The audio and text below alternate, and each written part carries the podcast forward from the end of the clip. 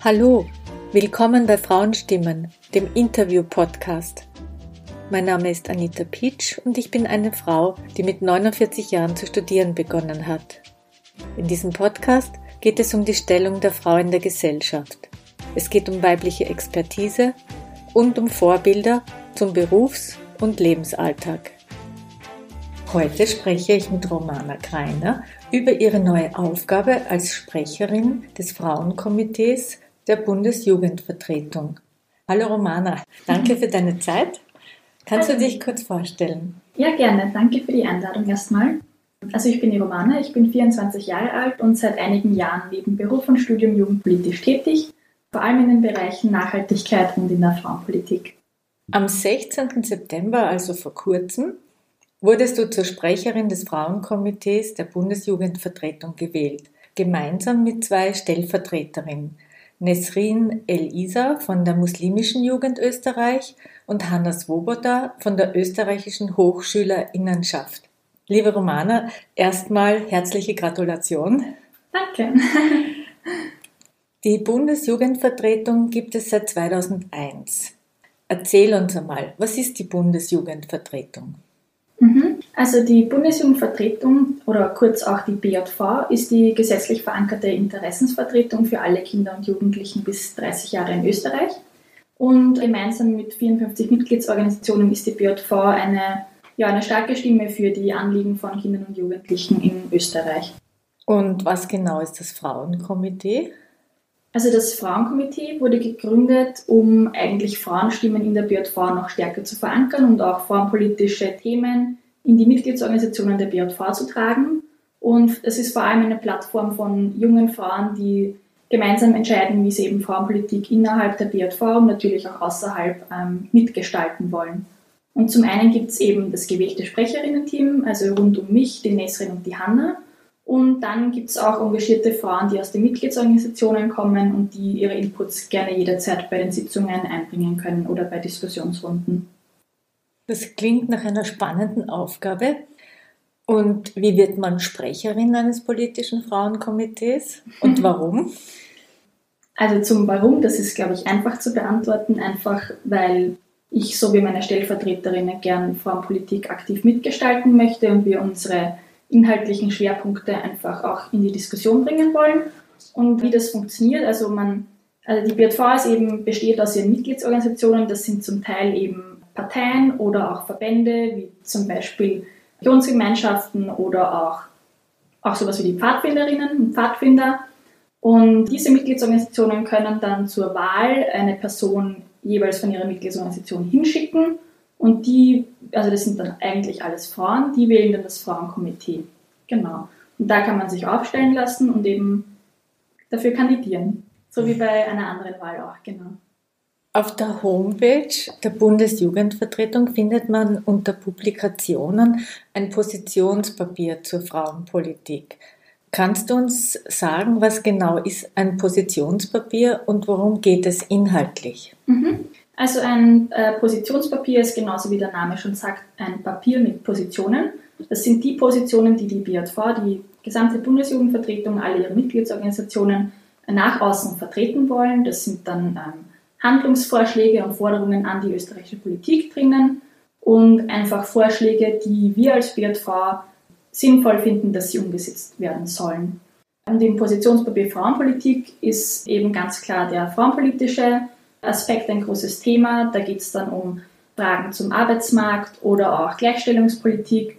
Alles, was halt irgendwie mit frauenpolitischen Themen zusammenhängt, haben wir da drinnen gesammelt und unsere Ideen da drinnen zusammengetragen. Also das Frauenkomitee ist eine Plattform von vielen jungen Frauen, die gemeinsam einen frauenpolitischen Beitrag leisten. Wie sieht nun deine, eure Arbeit im Frauenkomitee aus? Also ich nehme jetzt mal an, das ist eher so mal ganz organisatorisch, wie das abläuft. Also wir, das Sprecherinnen-Team, kommen zu regelmäßigen Sitzungen zusammen und machen uns da aus, welche inhaltlichen Schwerpunkte wir über unsere Periode immer wieder legen wollen und schauen einfach, was ist uns gerade wichtig, welche Themen wollen wir gerade sehr forcieren. Das ist jetzt zum Beispiel was Richtung Frauen- und Gewalterfahrungen, dass man zum Beispiel die Forderung aufstellt, dass Frauenschutzhäuser mehr ausgebaut gehören oder Frauenschutzräume generell oder auch Themen wie Nachhaltigkeit, inwiefern betrifft das, also zum Beispiel Klimakrise, inwiefern betrifft das Frauen und Kinder stärker als Männer und Burschen. Und da treffen wir uns dann eben zu regelmäßigen Sitzungen und besprechen das im Kleinteam, also im Sprecherinnen-Team. Und dann natürlich gibt es auch offene Runden, wo engagierte Frauen aus den Mitgliedsorganisationen vorbeikommen können und sich genauso einbringen können und auch neue Inputs liefern können, damit diese Arbeit auch möglichst vielfältig ist und auch vielfältige Ideen und Wünsche in das Frauenkomitee und dann später auch in die BJV hineingetragen werden. Welchen Themenschwerpunkt hat das Frauenkomitee aktuell? Also es ist so, dass wir eben das Positionspapier Frauenpolitik in der letzten Periode, also da hat das alte Sprecherinnen-Team dieses Positionspapier in die Wege geleitet und das ist dann gemeinsam mit ähm, anderen Frauen aus den Mitgliedsorganisationen äh, auf die Beine gestellt worden. Und wir haben jetzt das Ziel, vor allem mal diese Positionen aus dem Positionspapier Frauenpolitik in die Mitgliedsorganisationen der BJV hineinzutragen, eben diese inhaltlichen Punkte nochmal gemeinsam zu stärken und dann auch nach außen zu tragen und auch äh, jetzt medienpolitisch da einfach einen Schwerpunkt drauf zu legen und was uns auch ganz wichtig an unserer Arbeit ist, dass wir einen intersektionalen Ansatz, mit einem intersektionalen Ansatz arbeiten. Das bedeutet, dass bei uns jede Frau mitarbeiten darf, egal welchen Hintergrund hat, sie hat, welche Religion sie hat, wo sie herkommt oder welche Sprache sie hat, dass einfach jede Frau jederzeit willkommen ist und wir natürlich auch versuchen, alle Anliegen von allen Frauen zu vertreten. Was ist euer wichtigstes Anliegen? Hm, sich nur auf eines zu konzentrieren und zu sagen, das ist unser wichtigstes Anliegen, ist ziemlich schwierig, nachdem wir ein ganzes Positionspapier, nebenbei bemerkt auch das umfassendste Positionspapier in der gesamten BFV-Geschichte erstellt haben. Also da kann man auch gerne auf der Homepage nachlesen, welche Themen wir da alle ansprechen. Aber wenn ich mir jetzt persönlich ein Thema raussuche, was ich für sehr wichtig und auch für machbar erachte, dann ist es äh, die Abschaffung der Tamponsteuer. Es ist so, dass Frauen in Österreich immer noch 20% Steuer auf Periodenprodukte, wie zum Beispiel Damenbinden oder Tampons oder Slips, was auch immer, extra zahlen. Das ist eigentlich so viel, wie man für äh, so Luxusprodukte wie Champagner bezahlen muss.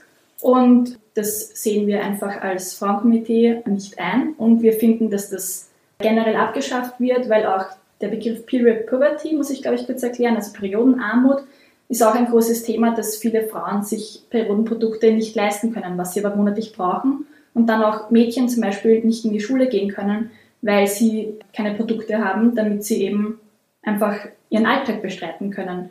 Und das gilt es einfach abzuschaffen, diesen Missstand. Und das hat auch Türkis-Grün im Regierungsprogramm drinnen stehen, dass sie es zumindest mal senken wollen. Das ist ein Anfang. Und da hoffen wir halt, dass das auch möglichst bald umgesetzt wird. Und da werden wir auch in unserer Periode definitiv schauen, dass wir da auch das wirklich nochmal stärker betonen, dass uns das wichtig ist und dass das wirklich sehr, sehr bald umgesetzt werden soll, nachdem es auch in Deutschland und Australien und anderen Ländern ja schon längst erledigt wurde. Wie setzt man dann so eine Aufgabe um? Also das einerseits eben, es fängt an mit einem Positionspapier, wo wir uns als BJV generell mal darauf einigen, was ist uns wichtig. In dem Positionspapier steht dann zum Beispiel eine Forderung drinnen wie Tamponsteuer senken oder sogar abschaffen, was wir uns persönlich wünschen. Und dann äh, versuchen wir mal mediale Aufmerksamkeit auf dieses Thema zu lenken, wenn das noch nicht der Fall ist. In dem Fall Tamponsteuer ist es eh schon ein sehr viel diskutiertes Thema zurzeit.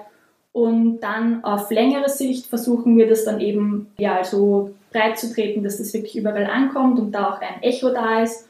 Und dann eben auch, das macht dann vor allem auch der Vorstand von der BJV, der geht dann zu äh, Politikerinnen und Politikern und versucht dann Gespräche zu führen und zu sagen, hey, das ist uns als Bundesjugendvertretung wichtig oder das ist uns als Frauenkomitee wichtig. Wir wollen, dass das in den nächsten Jahren oder in, möglichst bald einfach umgesetzt wird und da wird dann nochmal genauer darüber diskutiert. Kann es auch sein, dass sich junge Frauen dafür auch vorstellen können, eine Demo zu machen? Ja, ich denke, das ist natürlich auch eine Möglichkeit von politischer Partizipation, ist jetzt aber nichts, was die BJV generell forciert, weil wir ja ohnehin schon Mitspracherecht haben und auch einen, einen sozialpartnerschaftlichen Status genießen. Das heißt, in Kinder- und Jugendfragen werden wir immer mit einbezogen und eben vor allem ein großes Frauenthema ist eben die Tamponsteuer. Das heißt, da dürfen wir eh schon mitreden. Deswegen müssen wir dann nicht noch extra sagen, hey, wir, wir müssen jetzt irgendwie da Aufmerksamkeit generieren, weil wir haben da schon die Kontakte. Genau. Wer kann bei euch mitmachen und wie? Mhm. Also die, ich habe das eh schon erwähnt, die BFV setzt sich aus den Mitgliedsorganisationen zusammen. Grundsätzlich ist es so, dass bei uns von jeder Mitgliedsorganisation immer eine Person entsendet wird, die dann eben sich für den BFV-Vorstand aufstellen lassen kann oder für das Frauenkomitee und dann eben gewählt wird. Dann können natürlich alle Personen, die aus den Mitgliedsorganisationen kommen oder dort irgendwo tätig sind, ähm, zu den Sitzungen, also zu den offenen Sitzungen oder zu offenen Diskussionsabenden äh, vorbeikommen. Kann man da auch kommen, wenn man nicht irgendwo dabei ist? Genau, da, genau. Also man kann schon auch vorbeikommen, wenn man in keiner Organisation tätig ist.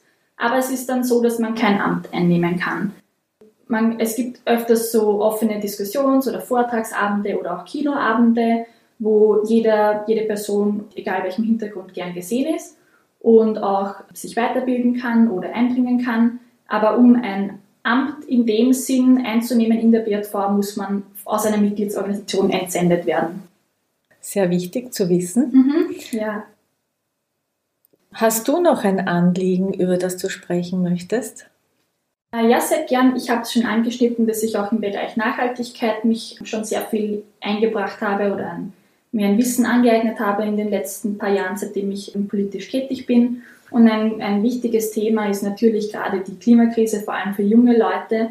Und da möchte ich gerne darauf hinweisen, dass einfach Frauen und Mädchen weitaus stärker von der Klimakrise betroffen sind als Männer und Burschen weil Frauen und Mädchen bereits ja jetzt in unserer Gesellschaft in vielen Ländern nach wie vor immer noch sehr stark unterdrückt werden und auch ökonomisch einfach sehr viel schlechter dastehen als Männer. Und insofern ist auch die Klimakrise eine größere Gefahr für Mädchen und Frauen, einfach weil das über die noch mehr drüber rollt, als wenn man jetzt ökonomisch besser dasteht oder irgendwie einen besseren Hintergrund hat, bessere äh, Bildungschancen. Und wir werden auch auf jeden Fall schauen, dass wir in unserer nächsten Periode dazu einen Informationsabend oder einen Diskussionsabend. Also da ist noch in Planung, was genau wir veranstalten wollen, aber da wird es auf jeden Fall eine Art Get-Together geben, wo wir über dieses Thema noch genauer aufklären wollen und wirklich sagen wollen, hey, wir müssen da jetzt Schritte ergreifen, damit Frauen und Mädchen nicht die Verliererinnen der Klimakrise sind in ein paar Jahren. Das klingt nicht gut. Frauen sind ja schon die Verliererinnen bei der Corona-Krise. Genau. Weil jetzt gerade die Wien-Wahl ansteht, Gibt es da von der Bundesjugendvertretung irgendeine Forderung im Zuge der Wien-Wahl vielleicht umgesetzt wird? Mhm. Weißt du da was?